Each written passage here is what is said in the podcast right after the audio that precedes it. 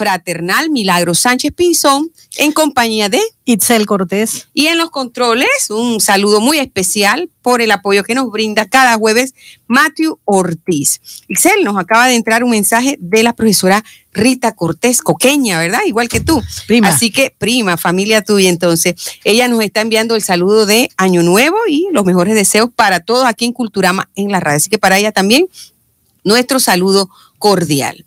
Bueno, Milagros, y esta mañana en especial queremos agradecer a todos esos amigos y patrocinadores que por 31 años han apoyado la publicación del semanario educativo Culturama y las actividades en el orden educativo y cultural que hemos ejecutado a lo largo de todos estos años, de todas estas décadas. Podemos mencionar, entre otros, a Petroterminal de Panamá, Molinos Lescano, Impresos Modernos, Universidad Tecnológica Oteima, Joyería y Casa de Empeños La Perla número uno y número dos, Persianas y Vidrieras, Fletes Chavales e Instituto Nueva Luz. Y bueno, Milagros, vamos a escuchar un mensaje de la prestigiosa institución educativa Oteima, que siempre tiene carreras pertinentes adaptadas a lo que requiere el mercado laboral. Adelante, Matthew estas vacaciones, aprende y disfruta con tus amigos, inscribiéndote en los cursos de verano 2019 de la Universidad Tecnológica Oteima. Diseño gráfico, huertos caseros, inglés, informática, fotografía digital y redes sociales. Para participantes de 9 años en adelante.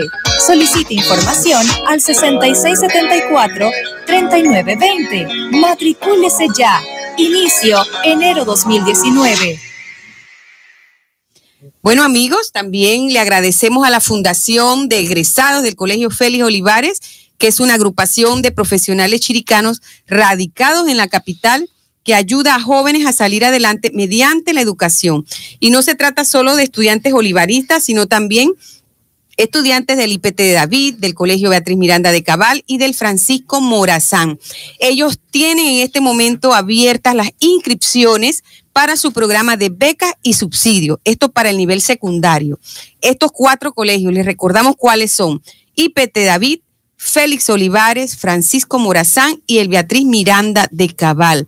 Padre de familia o el mismo estudiante que esté interesado en aspirar a estas becas y subsidios puede llamar al teléfono 205-0180, esta es la oficina de la Fundefoc en Panamá, y aquí en Chiriquí pueden comunicarse con don Roberto Taylor al 6673 50 Le repito el celular del señor Roberto Taylor, 6673 4750. Recuerden, son 25 años de la Fundefoc avanzando con el lema del alma mater. La vida es acción, vívela, apoyando el desarrollo educativo de Chiriquí.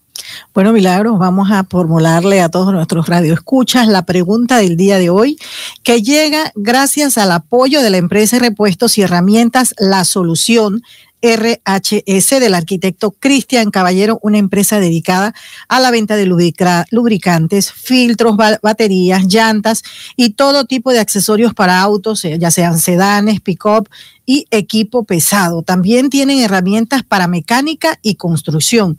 Todo al mejor precio. Su local está ubicado en el Terronal justo al lado del restaurante Los Campesinos. Para consultas pueden llamar al arquitecto Cristian Caballero al 6590-2202. Voy a repetir el número del arquitecto Cristian Caballero, el 6590-2202, con quien también pueden consultar todo en construcción, levantado de planos y diseños.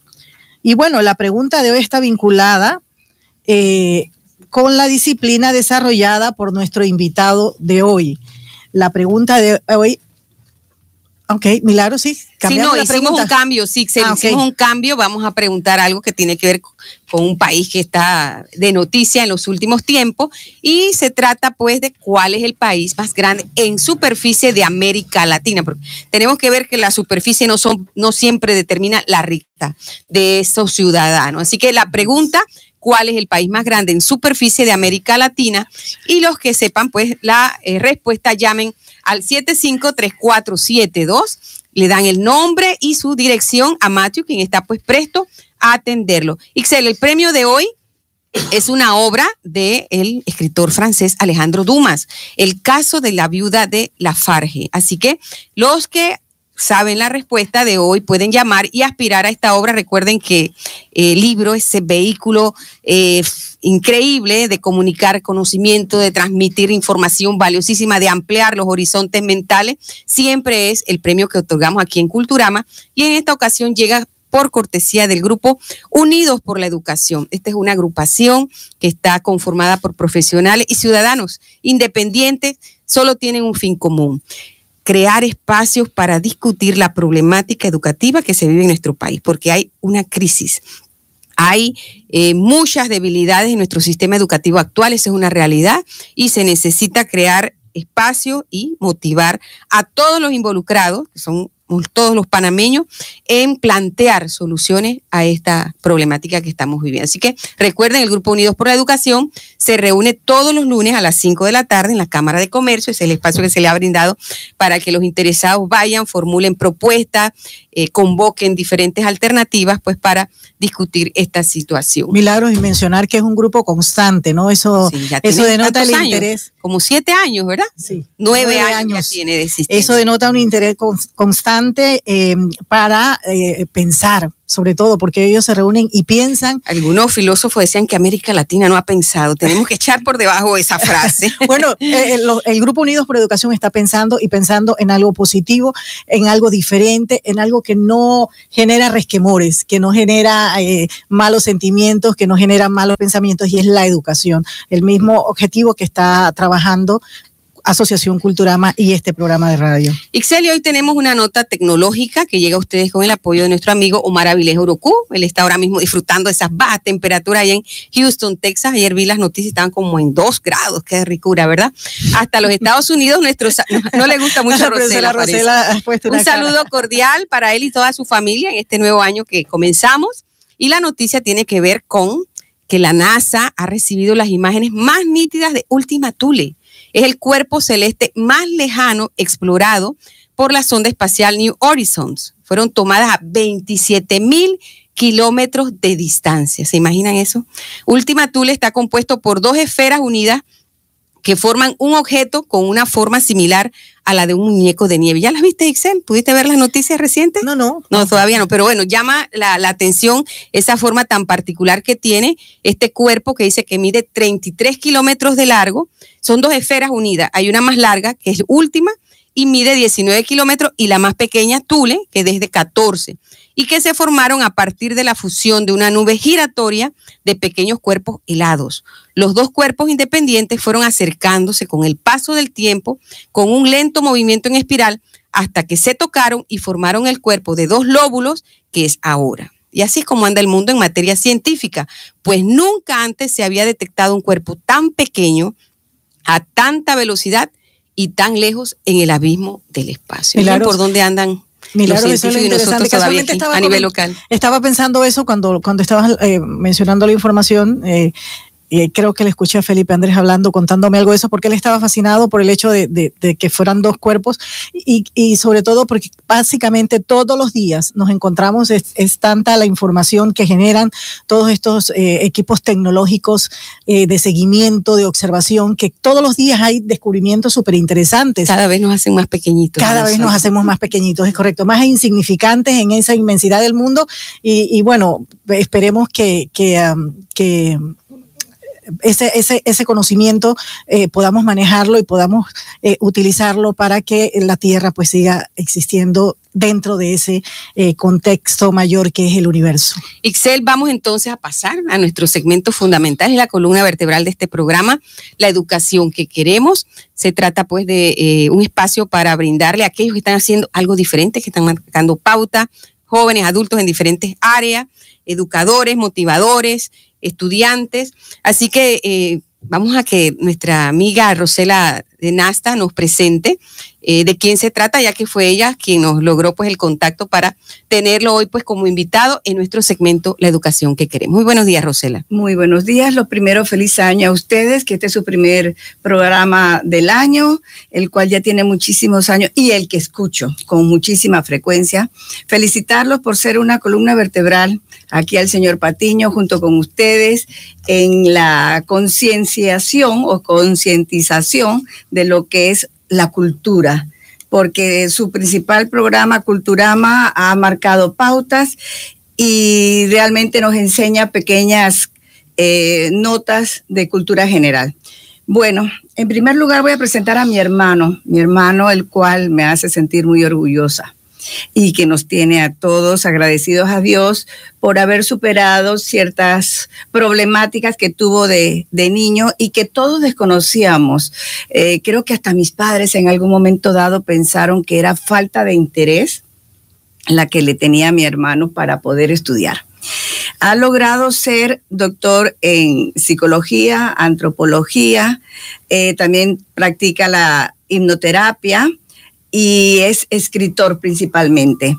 Y su currículum es muy extenso, muy largo y no me voy a andar en ello. Solamente les voy a decir que respecto a la educación, uno de sus principales programas es ayudar a las personas con problemas diferentes, no voy a decir problemas especiales, sino problemas diferentes. Y él lo hace en España, lo hace en directo de la universidad, lo hace por Sky y tiene un programa muy bonito eh, que ahora se va a volver a renovar trabajando con los muchachos que están en reclusión. Así que aquí les dejo al doctor Benigno Horna de la Cruz. Muy buenos días, doctor. Adelante, los micrófonos son suyos. Buenos días a las dos y felicidades. Sois el 222. Hoy. El programa, exacto. programa de radio. Pues, vale. De manera veníamos oyendo, ¿vale? exacto, muchas 222 gracias. una vez a la semana. Pues muy bien, eso es un, reto estupendo. Sobre todo porque al inicio pensábamos que íbamos a durar tres meses. También es importante, doctor, en el material impreso que sí sale por semana, llevamos 1.434 ediciones. Eso significa que tenemos 31 años de estar promoviendo la lectura, porque usted como panameño y chiricano sabe eh, la difícil tarea que es incentivar a la lectura en nuestro medio. Así que nosotros a través de esas gotitas, cápsulas, eh, queremos es sembrar la semillita de la curiosidad, porque por ejemplo hoy hablamos de Última Tule, que el niño, el profesor, ¿verdad? El, el educador, el cualquiera, vaya entonces a la información más abundante pero sembramos la semillita de la curiosidad. Ese es nuestro objetivo. Díganos usted cómo comenzó esta vida acá familiar con los Horna y a dónde ha llegado, ¿verdad? Gracias a la educación. Pues mira, eh, la familia el tema de la educación era muy importante. O sea, desde niños se nos inculcó que teníamos que estudiar eh, lo que ocurría es, como bien ha dicho mi hermana Rosela, yo tuve grandísimos problemas sin saberlos. Yo soy disléxico profundo, TDAH, o sea, eh, sigo siendo hiperactivo. Eso genial, ¿eh? O sea, lo de ser hiperactivo, aprendí en vez de controlarlo a redirigirlo. O sea, a causarlo. Sí. Y eh, una de mis labores que más me atrae son las inteligencias múltiples, porque en mi época, si hubiera habido inteligencias múltiples, hubieran descubierto que yo no era tonto. O sea, tenga en cuenta que con 20 años me hicieron un test de inteligencia en España, el 100 era el normal. O sea, una persona normal tenía 100 de cociente intelectual y yo tenía 82. O sea, los discapacitados psíquicos tenían 80. Y yo estaba casi, casi, ¿no? Y mi abuelo, con el cual me motivó mucho, don Rafael, eh, pues me buscó un profesor de matemáticas. Eh, y me explicó para qué valía una integral, para qué valía una derivada, para qué valían las matemáticas. ¿A qué edad es eso? Con 20. Y con 22 tuve un accidente que me repartí la doble, o sea, tuve doble fractura de tibia y peroné y mi padre dijo, aquí no entra ninguna televisión. Iba a estar cinco meses en la cama. Libros. Exacto. Entonces, el primer libro que me trajeron fue Esta noche la libertad. Ay, de Dominic Lapierre, y Larry Collins. Y Larry Collins. Sobre la independencia de la India, Pakistán, etcétera. Eh, ¿Y qué ocurrió? Que ese libro me transformó porque tenía, no, tenía otra cosa que hacer. O sea, eh, los hiperactivos nos cuesta centrarnos en algo. O sea, a un hiperactivo no lo pongas a hacer eh, meditación. Ponlo a hacer dos minutos de meditación poco a poco, etc. Y descubrí un mundo increíble. segundo libro fue Demián, de Germán Hess. Bueno, también tuve suerte de que eh, me trajeran libros, aunque sin embargo hasta los 32 años no leí. ¿Qué libros? Sí, pero hasta los 32 años no leí a uno de mis autores favoritos, el de La Tierra a la Luna, eh, Cinco Semanas en Globo. Eh, realmente, y se me fue el nombre, fíjate. Julio Verne. Julio Verne. o sea, eh, por Dios que no lo he hecho a propósito, ¿vale? o sea, se me fue. Hizo el, ejercicio, no, usted quería hacer el ejercicio para ver cuánto sabíamos acá. No, no, no, no, no, no, no. Se le fue, eso es parte de, las situaciones, ¿no? Entonces ahora, por ejemplo, eh, yo tuve una gran suerte que en el año 82 en Estados Unidos me aplicaron inteligencia, perdón, me aplicaron la PNL y conocí eh, en hipnosis a, a, Rossi, que es el primer y principal discípulo de Milton Erickson, que es el que hizo la hipnosis clínica, donde la persona no pierde para nada la conciencia. Lo que ocurre es que en vez de utilizar el 12% de su mente, utiliza el 20%. Entonces, aprendí, yo eh, digamos que eh, yo era eh, competente inconsciente y eh, me programaron para que pudiese lograr absolutamente de todo. Trabajé en las mayores industrias, eh, vamos a decir, de informática, militares, aeroespacial, de inteligencia artificial, hasta los 39 años. Y a partir de los 39 años, digamos que quedé un poco más libre y volví a la universidad. Yo había hecho previamente el doctorado en, en, economía, en matemática financiera, porque me encantaba esto de utilizar la mente para uh, poder ganar dinero, vamos a decir así. Lo que ocurre es que con esos dos libros primeros que tuve, mi mente se hizo mucho más espiritual. Ya no le interesó ganar dinero. Sí, lo que ocurre es que yo no vivo para trabajar, yo trabajo para vivir. Eh, Goethe decía, y el poco tiempo que nos queda libre, lo, hacemos, lo, lo, lo, lo gastamos de tal forma porque tenemos miedo a disfrutarlo. Aquí usted dice en este librito que nos ha traído Construye tu vida y crea tu destino, motivación, cambio, autoayuda, superación y éxito. Casualmente dice, lo verdaderamente triste es que no sepamos vivir. Sí, o sea, eh, la, la muerte no es lo triste.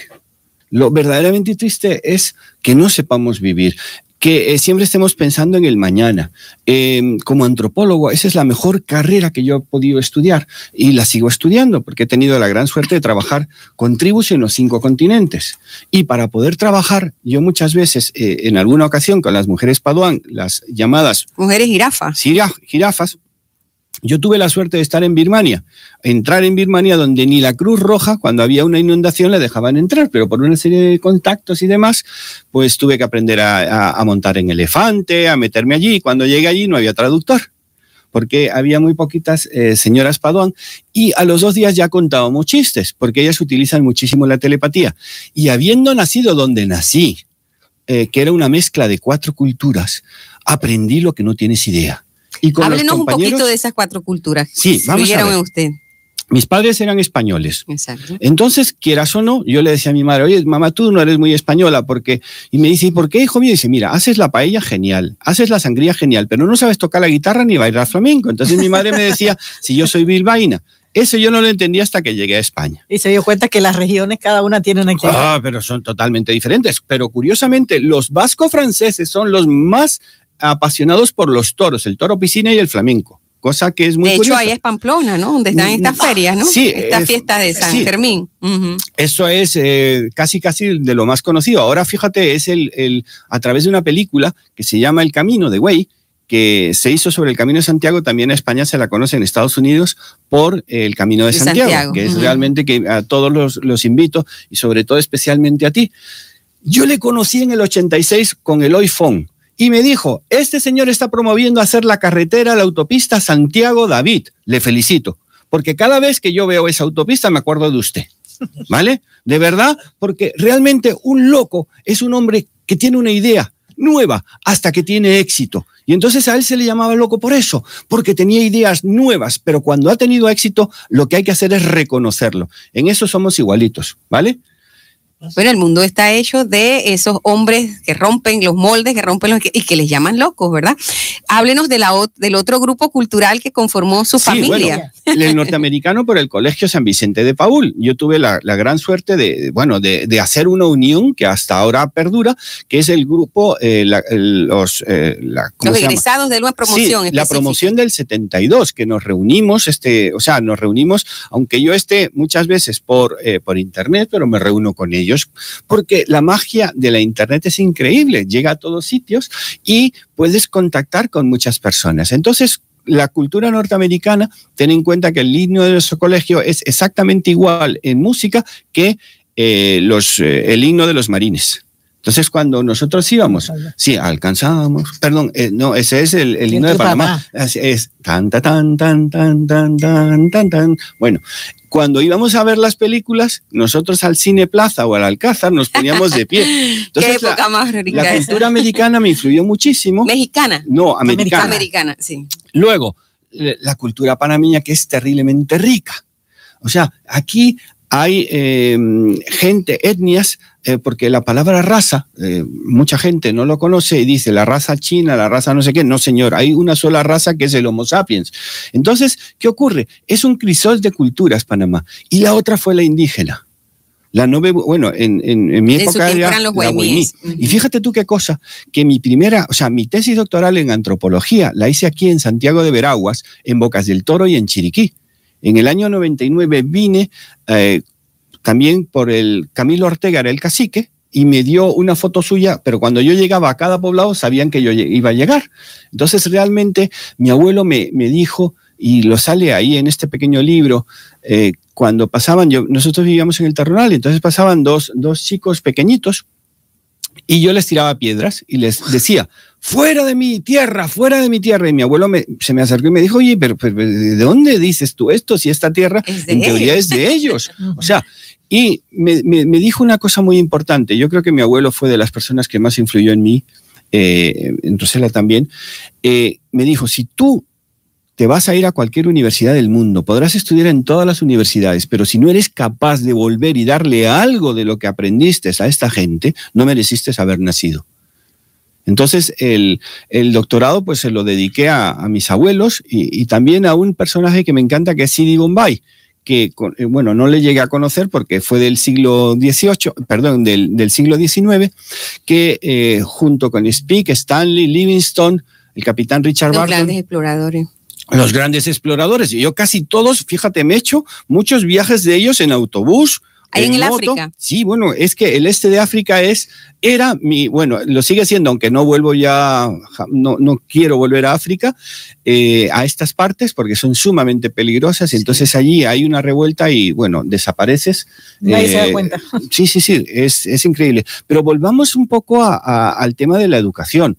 Em, las inteligencias múltiples eh, de Howard Gardner realmente han abierto un mundo diferente, porque em, la gente normalmente confunde las inteligencias múltiples. O sea, tú imagínate que en la selva van a coger a un pato, a un rinoceronte, a un eh, jirafa, a un cocodrilo. Y vamos a, decirle, hoy vamos a dar clase de y a un mono, de cómo subimos a los árboles. Oye, el mono, el primero, la jirafa más o menos no le hace falta porque tiene la cabeza, pero al pato, a no ser que huele un poquito, pues eh, lo tiene complicado. Pero el rinoceronte, nada, y el cocodrilo tampoco.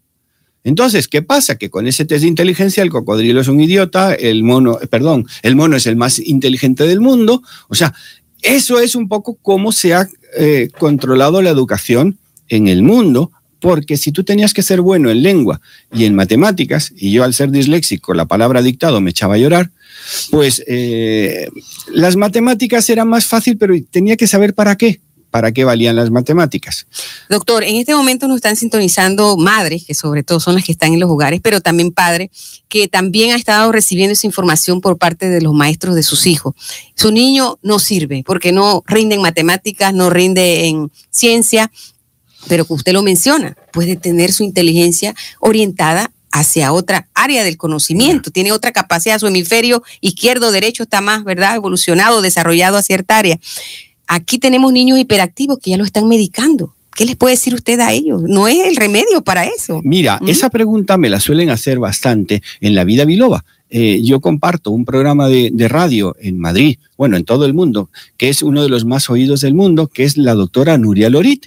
Entonces ella de vez en cuando me, hace esa pregunta. La doctora Nuria Lorite, fíjate, fue la que descubrió, una de las científicas que descubrieron a nivel mundial el síndrome de fatiga crónica y la fibromialgia, que va a ser la enfermedad que esté de moda en unos 10 años, porque ahora es la depresión. O sea, la tercera causa de muerte es la depresión. Entonces, ¿qué ocurre con esos niños que no somos capaces de centrarnos eh, ayer eh, mi hermana me comentaba sobre mi sobrino Frank, del que yo estoy súper orgulloso, igual que de Albert. Frank es un verdadero genio, Albert también, pero eh, de otra manera. O sea, él siempre se supo que era un genio, pero de Frank, ¿qué, ¿qué le ocurría? Que le decía a su mamá, es que yo leo un libro y no me entero de qué va. Y actualmente a mí me dice Rosela, mira, tienes que coger el, que, el más grande para tirar. Oye, y yo cojo el otro. O sea, de verdad, y no va... Mm, entonces, ¿qué pasa? Que lo que hay que hacer con los hijos es jamás decirle que eres tonto, jamás decirle que no vales para nada. Lo que hay que hacer es, tú tienes una mente increíble. Tomemos el caso de Thomas Alva Edison, de la famosa carta que yo creo que mucha gente conoce. ¿Tú la has escuchado? La he leído, pero casualmente hace unos días la, volví a leer eh, porque, porque me parece muy... Eh, yo soy una mamá. Y me parece como, como mejor ejemplo sobre eso que usted está hablando ahora. Y, y hoy pensaba en eso cuando, cuando veía eh, la información sobre, sobre usted que iba a estar acá, ¿verdad? Eh, eh, de, de, de, la madre que recibió esta nota de la escuela donde le decían, tu hijo no sirve. Y cuando el niño le preguntó, mamá, te dijeron que yo no sirvo, que no. Y ella le dijo, no, el maestro dice que tú eres extraordinario, que tú eres, maravilloso y que vas a llegar muy lejos. Eso, es verdaderamente una madre eh, con, visión. Es que también a Thomas Edison, eh, en una ocasión, él se quedó sordo por, eh, por, por porque ganaba tanto dinero vendiendo periódicos y el jefe de la estación le tiró de la oreja y lo dejó sordo. Pero ocurrió un hecho increíble, que fue que él era muy gran, un gran observador porque normalmente los humanos somos kinestésicos, auditivos y, visuales. Los hombres somos visuales, te hablo en general. Y eh, ocurrió que el hijo del jefe de la estación eh, se quedó con un pie dentro de las vías. Y entonces el niño corrió hacia el tren para decir que pararan el tren. Eh, y salvaron al niño. Entonces el jefe de la estación, que le había dejado sordo, imaginaros, se conmovió tanto que le enseñó telegrafía. O sea, le abrió otro mundo nuevo, porque los niños que tenemos grandes problemas de aprendizaje, como tú bien decías, eh, tenemos un hemisferio derecho y uno izquierdo. Yo tuve malaria de pequeño y se me borró el izquierdo. O sea, yo no me enteré que no tenía hemisferio izquierdo. Bueno, tenía. Sin embargo, no lo utilizaba hasta eh, cuando en el año 82 descubrieron en Estados Unidos que yo no tenía hemisferio izquierdo. Hice una duplicidad. O sea, dividí el derecho de tanto forzarlo. Entonces no tengo que pensar. O sea, antes hablábamos de que en Latinoamérica no se piensa, y yo presumo de no pensar, porque hay que pensar antes y después, pero no en el momento. Una cosa, eh, usted no tiene hemisferio izquierdo, o sea, no, lo, tengo dañado. o sea, no, no, en cuanto a su funcionamiento, sí, pero lo tiene, físicamente lo tiene. El neocórtex es el tercer, el tercer cerebro que nosotros tenemos. Yo me encanta el reptiliano, ese es el que más utilizo. ¿Vale? Y el de los mamíferos, pero el de los humanos poco, ¿eh? Porque eh, es el que nos permite eh, ponernos tristes, tener enfermedades eh, causadas por la cultura y demás. Entonces, volviendo a estos chavales, yo les recomiendo a todas las madres, por favor, que busquen el elemento de Ken Robinson. Ken Robinson fue un niño que tenía polio y se rieron todos muchísimo de él. Y él descubrió que el gran secreto en esta vida es encontrar el elemento en el cual tú te encuentres a gusto. O sea, imagínate los Beatles, los cuatro grandes músicos que va. Ringo es el único que sacó sobresaliente. Paul McCartney, eh, John Lennon y, George Harrison, George Harrison suspendían siempre la, la, música porque decían que no tenían oído musical. Antes aquí en este programa un, un periodista vuestro comentó, eso es muy significativo, que le dicen, el profesor, usted no podrá ser periodista porque no tiene el tono de voz agudo. Bueno, no dijo agudo, ¿vale? Eso mismo le, pasó a María Calas. A María Calas, cuando fue a cantar, le dijeron, pero con esa pinta, ¿Cómo va? O sea, con ese aspecto, o sea, solamente por el aspecto. Y hay otro gran tenor, eh, el, mejor que ha habido, este, no, eh, Caruso. ¿Sabes cómo se descubrió a Caruso?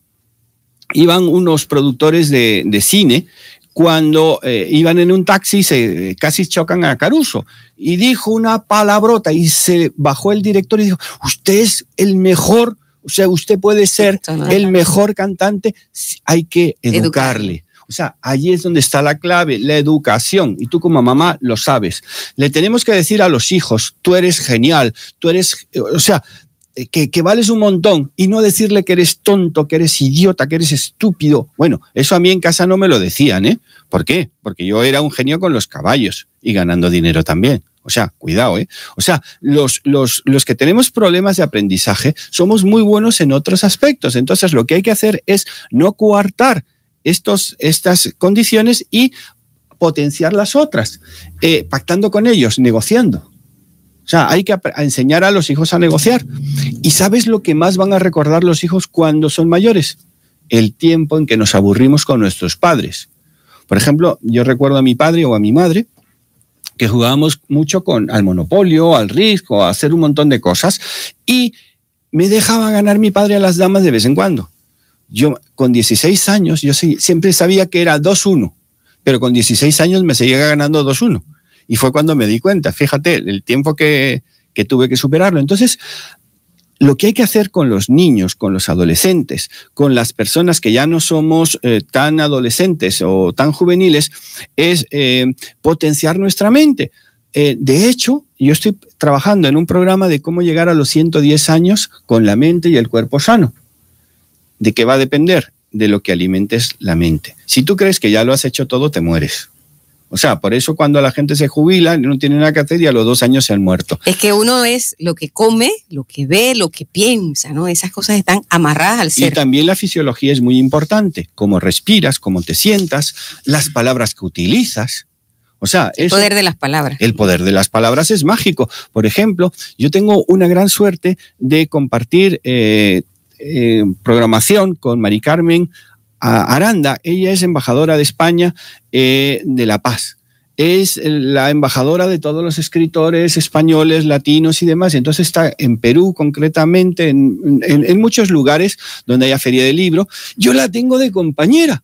Y, sabéis una cosa, em, cuando mi abuelo me dijo, Beni, tú llegarás a ser escritor y serás matemático. Eso a mí se me quedó grabado. Y en, en el 86, que fue cuando yo le conocí a él, antes de despedirme de mi madre, yo le dije, mamá, yo llegaré a ser escritor.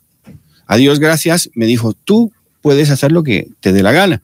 Pero eso, yo se lo digo con 20 años y me dice que, que tururú, ¿no? Porque realmente yo no sabía leer. O sea, no era capaz de interpretar lo que decía. Aquí hubo un cartel cuando entrábamos en David que ponía Ciudad de David. ¿Sabéis lo que yo leí durante 38 años? Cuidad de David. O sea, por su problema de, David. Por Dios que. Y entonces yo le digo a mis hermanas, oye, que ya no hay que cuidar de David. Dicen, hombre, no, ponía Ahora, ¿qué más hay que cuidarlo?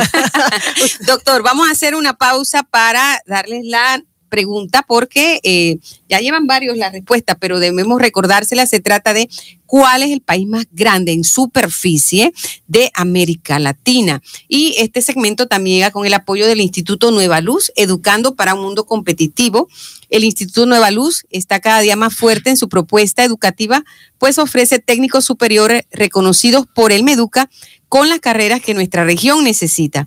El Instituto Nueva Luz se trasladó, ahora tiene un nuevo local aquí muy cerca de la Escuela José María Roy y tiene un número de teléfono nuevo, el 850-6811. Se lo repito, 850-6811. Bueno, Milagros, y la pregunta, eh, como tú dices, ya hay varias personas respondiendo, pero vamos a darle la oportunidad a más personas. ¿Cuál es el país más grande de América Latina? ¿Cuál es el país más grande de Latino? Una respuesta bastante sencilla, pero el que no lo sabe puede consultar eh, a Google, que todo lo sabe. Bueno, casi todo. Para la respuesta, llamar a Matthew Ortiz al 775-3472 de Radio Chiriquí, dar el nombre y el lugar de donde están llamando. Y les recordamos también que tenemos los libros geohistóricos editados por Culturama, Renacimiento, Fortaleza de Talamanca, Remedios, Tierra Legendaria, Hualaca, La Tierra de las Cascadas, San Félix, a la sombra del Guaymí, y Dolega, Espíritu Doraz, adquiéralos ya que siempre se agotan como sucedió con las otras obras. Alange, Boquerón, David, Boquete y Bugaba, no pregunte por ellas porque ya no las tenemos. Y todas esas obras eh, salieron de las máquinas de impresos modernos, donde su propietario Omar Hassanieh les brinda las mejores cotizaciones del mercado y además de impresiones tiene su sección de bordados. El teléfono de impresos modernos para cotizaciones o mayor información es el 77 775 3015 775 3015. Doctor, cuando dice usted estos testimonios, me recuerdo también de la historia del eh, afroestadounidense Ben Carson, un hombre que cuando niño vivía en plena segregación racial y estaba como cualquier niño del- de la época, eh, siendo un zombie de la televisión. Horas y horas en la televisión. Su madre, una mujer prácticamente analfabeta, le digo, no, a partir de ahora, cero televisión y te vas a la biblioteca y todas las semanas me das el resumen de un libro. Ahora es uno de los más grandes neurocirujanos del mundo. Eso le cambió la vida. El que le apagaran la televisión y lo pusieran a leer de manera comprensiva, porque todos los fines de semana le tenía que dar a la mamá, ¿verdad? Un resumen de lo que había leído, el poder de la lectura y de la educación para cambiar la vida de los niños que nos están oyendo y de los jóvenes que nos están oyendo. Yo conozco otro caso, el mejor eh, guionista de televisión, el que hizo el equipo A, el que hizo muchas series de esta, el MacGyver, etcétera, etcétera, que era un niño que no sabía ni leer ni escribir. Entonces era muy negociante y el padre le dijo, mira, te voy a contratar dos horas todos los días en verano. ¿Cuánto quieres ganar? Dijo, 10 dólares. O sea, una barbaridad. Y el padre le dijo, te doy 10 dólares con tal de que hagas lo que yo te diga. Ah, papá, yo voy a hacer lo que tú quieras. Mira, te vas a leer un libro o algo y me vas a escribir durante una hora sobre ello. Fíjate tú qué cosa tan genial hizo. Lo que pasa es que no le quitó la genialidad del de, eh, el equipo A, acuerda, o, o, eh, eh, aquí lo conocéis, ¿verdad? El, el, el, el MacGyver. Bueno, MacGyver, o sea, eh, Colombo, Los magníficos, ¿será? los Colombo, Ajá. o sea, la primera serie. todas Son las series de las raras, Pues están escritas por este hombre. Entonces, lo que hay que hacer es negociar y buscar las habilidades que tienen los niños y educarlos. Mi hermana Rosela comentó, yo el mejor trabajo que he hecho como educador, imaginaros a mí de profesor, o sea, eso es lo que jamás pensé, que incluso cuando yo hacía el doctorado en psicología en la facultad, en, psicología, en la Complutense, me dijeron los catedráticos, mira, Orna, nos vas a arruinar la vida. Por favor, vete, porque tú no quieres el título para nada, tú no vas a dar clase. O sea, y me fui. Y entonces les dije, cuidado, que cuando vuelva me vais a admitir. O sea, luego vino otra universidad, me buscó en el tema de la hipnoterapia y presenté mi tesis con 57 años y me dieron magna cum laude. Entonces yo presumo de eso porque convertí un complejo de inferioridad en un complejo de superioridad. Para mí, el hecho de que eh, se me reconozca, o sea, yo busco reconocimiento, por eso también soy escritor. Sin embargo, lo que aprendí fue a rodearme de los mejores. Por ejemplo, mi editor, Jesús Fernández, es también colega mío en el programa. Entrevistamos a Megan Maswell, la mujer, perdón, la persona que más libros vende en el mundo en español. Y a mí me tocó el honor de entrevistar a Megan. Yo busqué todos sus, datos en, Google. Una chica que nació en Frankfurt, hijo de, norteamericano, español, alemán, etc. Y cuando me pongo a hablar, yo digo, esta voz a mí me suena un montón. Y de repente me dice, Beni, luego hablamos a micrófono cerrado. Porque yo le decía, ¿cómo llegaste a convertirte eh, en la, escritora que más vende en el mundo? No que más dinero gana. O sea, porque si tú escribes, no esperes ganar dinero, diviértete. Y escribe para ti, porque por lo menos a un ser humano le va a encantar ese libro, a mí. Entonces ella me dijo, lo que tienes que buscar es ponerte, si quieres meterte en el mercado norteamericano, en el inglés o en el australiano, tienes que buscar un, un seudónimo. Búscate el que más te guste. O sea, una persona que es la que yo soñaba con ser, yo la conocía porque habíamos empezado juntos. Entonces me, tuve que buscar un seudónimo para poder escribir. Eh, los libros míos, eh, al principio me los dedicaba, me los prologaba eh, Amando de Miguel, que coincidí yo con Stanford en el 82, o sea, una rara avis también, o sea, eh, loco perdido, ¿sabes? O sea, ¿y qué ocurre? Pues que ese es el que en el grupito nuestro, el que menos libros tiene después que yo. Yo tengo 32 publicados, él tiene 152. O sea, entonces, Prolífico el hombre. si tú quieres lograr algo, rodéate de las personas Hay que adecuadas. ponerse sobre los hombros de los grandes. Creo Sí. que decía Leopoldo von Ranke, el, el filósofo y alemán. bajo la sombra de grandes eh, árboles. Entonces, para eso estáis vosotros, para atraer, para unir, para potenciar mentes diferentes. Esas mentes diferentes, eh, la- lo que se dice que es un brainstorming, o sea, un, un- Una lluvia de, de ideas. Lluvia de de ideas, pues eh, cuando tú participabas tenías que buscar, ¿sabes cuál era la, la, que más caso se le hacía en la segunda mayor agencia de información económica del mundo? A la señora que limpiaba por las tardes porque era la que siempre acertaba el cambio del petróleo al día siguiente. Bueno, que no es el cambio del petróleo, el petróleo a tal hora, porque eh, es un mercado continuo menos los sábados y domingos, que es cuando se paraliza. Realmente la que más acertaba era la señora de la limpieza. Y se, se les ocurrió a dos grandes genios convertir a amas de casa, eh, señoras de la limpieza o, o- o señores que no tenían una preparación en los mejores brokers del mundo. Y lo llegaron a conseguir.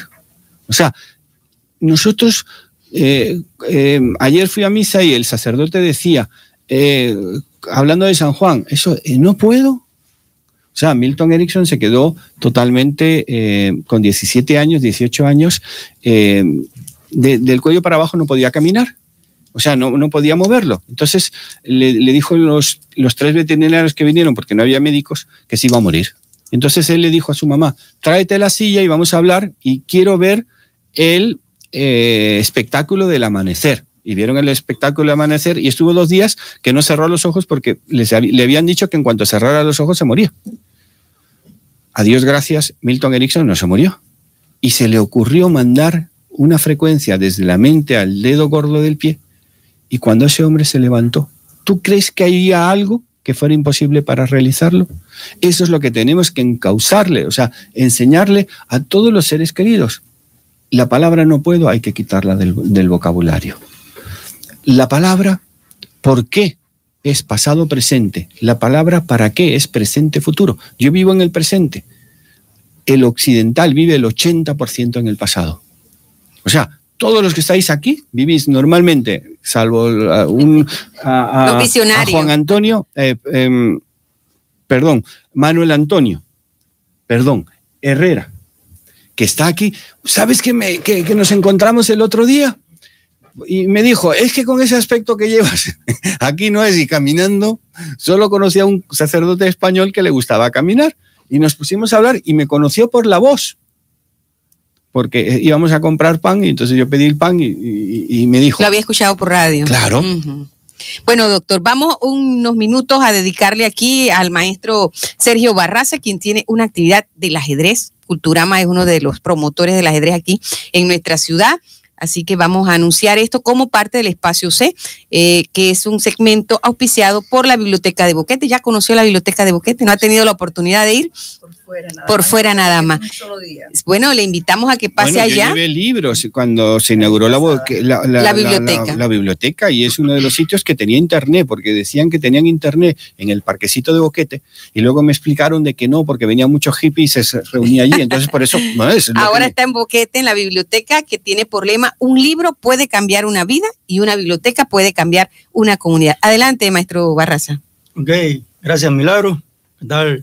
Invitados. Hola Itzel. Esto, gracias por esta oportunidad. Mira, eh, hoy vengo como parte de la liga, la liga de ajedrez.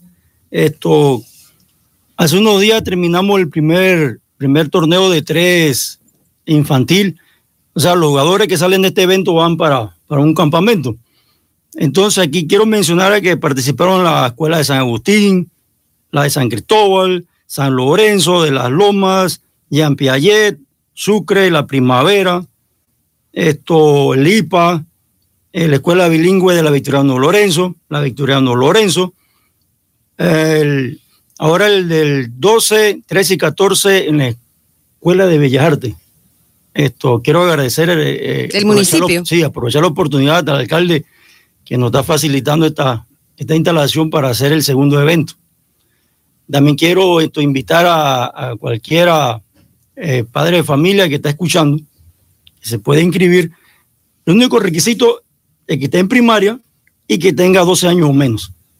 Entonces puede llamarme al 696304 0410 o pasar a Culturama y, en- esto, y contactarme que, que entonces para inscribir a, a, a- a los jovencitos o a las niñas o niños.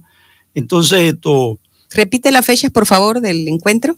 12 y 13. sí, en la Escuela de Bellas Artes. 12 y 13 de 12 y enero. 13. Ajá, de enero. Entonces, el, el tercer evento, porque vamos, son tres eventos, va a ser eh, esto 10, 11 y 12, pero 10, 11 y 12 en la Escuela de Bellas Artes. El 23, 24 y 25 de enero, esto vamos a hacerlo en el parque, ¿verdad? Este evento, esto, o sea, la idea es, vaya, promover al ajedrez, ¿no? Eh, esto, de ahí entonces vamos van a sacar 10 niños de cada femenino y masculino para esto, para el campamento, como le decía. Esto, hay muchas actividades, pero como el tiempo está, estamos cortos de tiempo, esto vienen los campeonatos provinciales, eh, del Meduca, el, mayor, esto, de aquí tenemos sacada la selección que va para el Codecader, que es este año que va para Costa Rica, eh, eventos que hay en, en, México, hay un campeonato juvenil en México, inclusive aquí tenemos a, a Martín, que, que, es el campeón de premedia. ¿Cuántos años tiene Martín? Rapidito, Acaba Martín. de cumplir... Eh, 13 años. Unas palabras, Martín, para que animes a los jóvenes como tú a que se inscriban y participen en estos torneos de ajedrez. Tienes que ponerte más cerca del micrófono. Martín Briones, quien está en la Escuela de Culturama, ¿verdad? Él asiste a estas... Eh...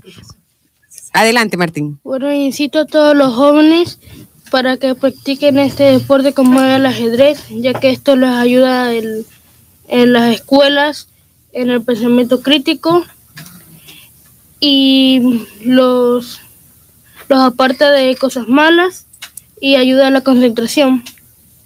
Y es un deporte muy bello de practicar. Bueno, ese es el llamado de Martín Briones, de 13 años. ¿Quién es el qué? ¿El campeón? ¿Cuál es el campeón de, de premedia? Mira, quiero hacerle un comentario hablando, con, hablando sobre los niños hiperactivos. Ah, hace como dos meses me llevaron un niño, nombre de Johnny, no sé, usted no lo conoce, pero bueno, en una hora solo lo pude, vaya, atender cinco minutos, impresionante. Me, de, se tiraba de la silla, la, debajo de la mesa, esto, la mamá ya lo tiene hasta psicólogo, eh, no sabe, lo metían a fútbol, a taekwondo, y no había manera. Bueno, yo tengo dos meses con él, ya ahora de la hora son 45 minutos que se queda sentado tranquilo, porque es muy inteligente. Eso sí, me impresionó la inteligencia del, del niño. Suma y resta, multiplica con seis años, ¿verdad? porque tiene apenas, Ay, inclusive, inclusive acaba de cumplir los seis años. Cuando comencé con las clases de- con él, tenía cinco años. De letrea. De letrea, y esto, porque uno se quedó mirando hacia arriba y dice, Culturama, CU. Yo, vaya, quedé sorprendido. Porque un niño que a esa edad de letré, eh, esto no es común. Y entonces, bueno, y la mamá estaba de lo más contenta con, con los avances. Es que en Estados Unidos el ajedrez se usa para los hiperactivos y para los niños autistas también. Porque también, pues, los niños autistas es como casi lo, vaya, ellos son polos opuestos, ¿no? Yo he tenido niños con síndrome de, Asperger. De Entonces, esto, eh, bueno, ese es uno de los beneficios que, que tiene el ajedrez y invitamos pues a, a todos los padres de familia que usen el ajedrez como una como herramienta educativa también. Les damos entonces el número de Culturama 730-4010 para que puedan eh, hacer esas consultas para las inscripciones de estos cursos de ajedrez. Milagros, Muchas gracias. También en el espacio C, eh, se nos está acabando el tiempo, realmente queremos, eh, el, el profesor Rigoberto Cova, músico, está muy impresionado con eh, las palabras que ha, eh, que ha dirigido a la audiencia, a la radio escuchas de Culturama en la radio. Hoy esta mañana el doctor Benigno Horna y me estaba comentando que Dice, sí, él quiero participar. Digo, "N- no tenemos tiempo, pero bueno, también tenemos de él una información, Milagros, que es la que quiero comentar, que aparte del ajedrez, la música es la otra, el otro instrumento eh, que sirve para ayudar a los jóvenes con todos estos problemas o trastornos de los cuales nos ha estado hablando esta mañana nuestro invitado. Y el profesor Cova está, ah, a partir de este año, va a ser el director de la banda de música del Colegio IPT Arnulfo Arias Madrid y él está eh, invitando a todos los padres y a los jóvenes que estén interesados en participar en esta banda, que a partir del martes 15 de enero hasta el jueves 14 de febrero va a estar dictando un curso eh, de iniciación musical, de manera tal que cuando inicien las clases ya los estudiantes tengan conocimientos musicales que le permitan pues eh, un rápido resultado dentro de la banda. Las inscripciones son el martes 8 y el sábado 12 de enero de 2019 desde las 9 de la mañana hasta 1 de la tarde en el IPT Arnulfo Arias Madrid. Esto tiene este, este curso eh, que tiene un mes de duración, tiene un costo de 20 balboas. Así que hacemos un llamado a los jóvenes que están escuchando, a los padres que están en, e, de estudiantes que están en este colegio, que participen. El profesor Rigoberto Cova es un músico de trayectoria eh, muy importante aquí en la provincia. Excel, vamos rápidamente a que Matthew Ortiz nos dé la lectura de las personas que acertaron a la interrogante de hoy. Adelante, Matthew. Sí, así es. Hoy participaron 29 personas. Entre ellas, tenemos a Ricardo Rubio desde Volcán, Rubiel Cornejo desde Rubiel Cornejo, Cornejo Rojas desde Pedregal, Rosina Cáceres de Las Lomas, Félix Blandero de, de, Boquete, Adolfo Ríos desde Hornito, Vicente Pití desde Potrerillos, Mercedes Pinilla de David, Enilda del Cid de David, Humberto Bonilla del Palma Real de Rovira, Lidiet Cianca de San Cristóbal, Virginia Carrera desde Boquete, Henry Solís desde el Barital, Henry Solís desde el Barital, Mariela Espinosa de Cuetepiedra, Rubén Morales desde Volcán, Abdiel Rodríguez desde el Bongo Bugaba, Isabel Miranda de, de, Moreno desde David, Minerva Pinzón desde Boquete, Maritza Guerra desde Acuario, Eladio Serrano Olmos de San Mateo, Eira Saldaña del Barital, Keisa Murgas de Dolega, María Teresa Oquelín desde Acuario, Yolanda González de Bajo Boquete, María del Carmen Miranda desde David, María del Carmen desde Boquete, Carlos Araúz desde Dolega, Kenny Pití desde San Pablo, Evi Enit Montenegro desde Ibu Primavera y Luz Gaitán desde Los Algarrobos. 29 personas, Matthew. Correcto, 29 Facilita personas. Facilita el doctor un número del 1 al 29 para que alguien se lleve la obra de Alejandro Dumas, El caso de la viuda Lafargue. Siete. El número 7, Matthew. Así es, el número 7 es Mercedes Pinilla desde David. Bueno, doña Mercedes puede pasar por las oficinas de Culturama en horario de 8 y 30 a 12 y de 2 a 5 para que pueda retirar esta obra que llega con el apoyo de Fisio Center. Recordemos que cuando usted tiene un problema con su huesito, necesita un masaje por el estrés, pase por Fisiocenter, ahí está el licenciado Héctor López con todo su personal para atenderle. Está aquí cerquita, 50 metros de la iglesia del Carmen y las consultas puede hacerlas, ¿verdad? Puede apartar su cupo en el 6915-4641. Bueno, Milagros, y la respuesta a la pregunta es ¿cuál es el país más grande de América? La respuesta es Brasil, que tiene una superficie de 8.514.877 kilómetros cuadrados. No obstante, a pesar de su riqueza, riqueza en recursos naturales, Chile es el país con el mejor índice de desarrollo humano de la región. Sus habitantes tienen una vida más larga y saludable y su población alcanza un mayor grado de escolaridad. A pesar de que son inmensos territorialmente hablando, no están aprovechando eh, inteligentemente sus recursos. Problemas de corrupción, una serie de, de situaciones convulsas que vive Brasil, pero Chile les aventaja porque son más inteligente en la utilización de sus recursos, están mejor educados, tienen una mejor calidad de vida. Bueno, los comentarios finales del doctor para el cerrar el programa de hoy. Eh, me meto en tu terreno. Bobby Fischer, el autista, Asperger, ese era de todo. ¿Vale? Ah, sí, y sí. en la sexta partida en Helsinki en el año 72 contra Boris Spassky, la mejor partida de toda la historia, ¿qué pasó? Boris Spassky dijo, ni hablar, Fischer es extraterrestre, es de, de, otro planeta y demás. O sea, el ajedrez es, en España hay tanto afición al ajedrez que algunas partidas desde Jerez, el torneo internacional de Jerez, Boris Spassky, eh, perdón, Kasparov contra Kasparov, las daban en directo y veías, y, la gente la veía más que si fuera un partido de Real Madrid contra el Barcelona. O sea, el ajedrez, la música, lo que nos abre son otras dimensiones. O sea, hablábamos del de los hemisferios. O sea, si tú le pones a un niño un aparato aquí y le pones música, oler, eh, los sistemas representacionales y demás, las neuronas se expanden. Entonces, la música junto con, la, como, con, como, el ajedrez son magníficos por lo que tú comentabas o lo que usted comentaba, de que a los niños hiperactivos, por ejemplo, ¿cómo las puedes calmar? Jugando a las damas, jugando a algo que ellos vean, cuidado, ¿vale? Que toquen y que les dejen ganar. Porque si no, ah, fundamental, por Dios, de verdad, háganle un poquito. Sí, el elemento motivacional. darle la oportunidad de que, de que por un momento puedan ganar con sus limitaciones. ¿Le das Ixel, confianza? vamos a que el doctor eh, facilite su correo electrónico, algunas personas de su generación que quieran saludar, creo que está retornando próximamente a España. ¿Usted Sí. reside allá? Sí, eh, voy el día 10 de enero. Eh, mis libros los podéis conseguir única y exclusivamente en Amazon, ¿vale? Porque tengo un convenio mundial con ellos de que mis libros no pueden comprarse en librería, tanto en papel como en Kindle. Y mi página web es info arroba benignohorna.com. Horna es como horno, pero con A. Y ahí, al que me escriba o en Facebook, por ejemplo, eh, y en YouTube tengo muchísimos vídeos. ¿eh? Este, por ejemplo, lo subiré a, a- a Facebook, igual que el que de la semana pasada, que llevaba ciento y pico comentarios. ¿eh? O sea, Tiene un sintonía esta emisora, Radio Chiriquí. sí, sí, sí, sí, sí, Ya. sí. Bueno, y aquí mientras esté en David pueden localizar a su hermana, doña Rosela Nasta, muy conocida aquí en nuestra ciudad. Y de esta manera, amigos oyentes, hemos finalizado nuestro segmento de Culturama en la radio. Ya está por aquí don Lucho Enríquez con don Milciades Méndez, listos para el programa siguiente, radio periódico Impacto. Les esperamos el próximo jueves, eh, recordándoles que después de este compromiso vamos a estar más tardecito en el restaurante Los Campesinos. Allá están esas viandas típicas, don Benigno, esas que usted extraña cuando está en el viejo continente, que el Atlántico lo separa de esas